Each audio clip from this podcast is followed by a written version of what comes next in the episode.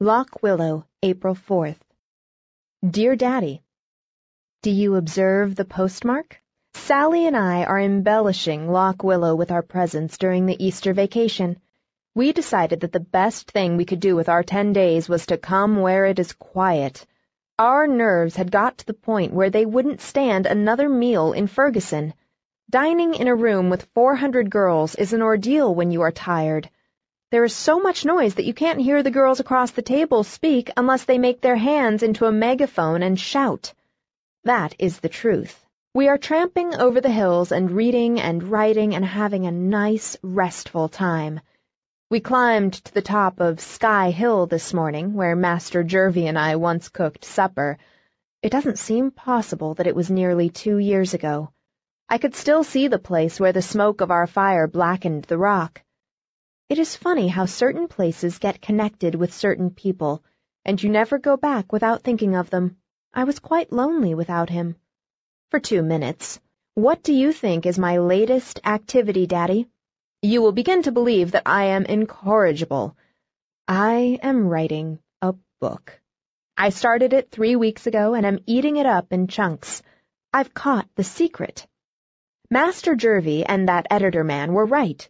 You are most convincing when you write about the things you know, and this time it is about something that I do know, exhaustively. Guess where it's laid? In the John Grier home. And it's good, Daddy.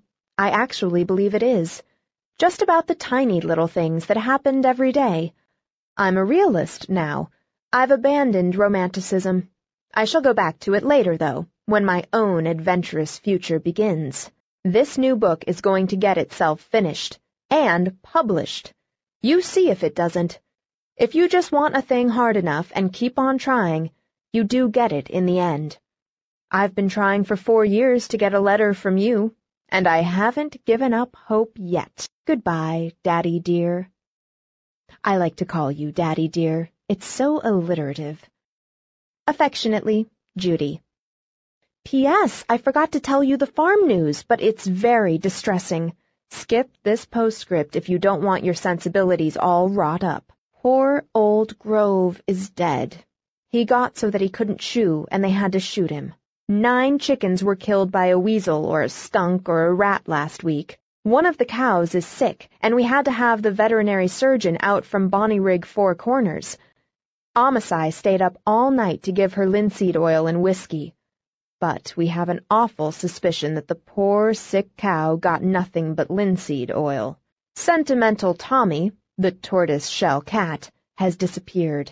We are afraid he has been caught in a trap. There are lots of troubles in the world.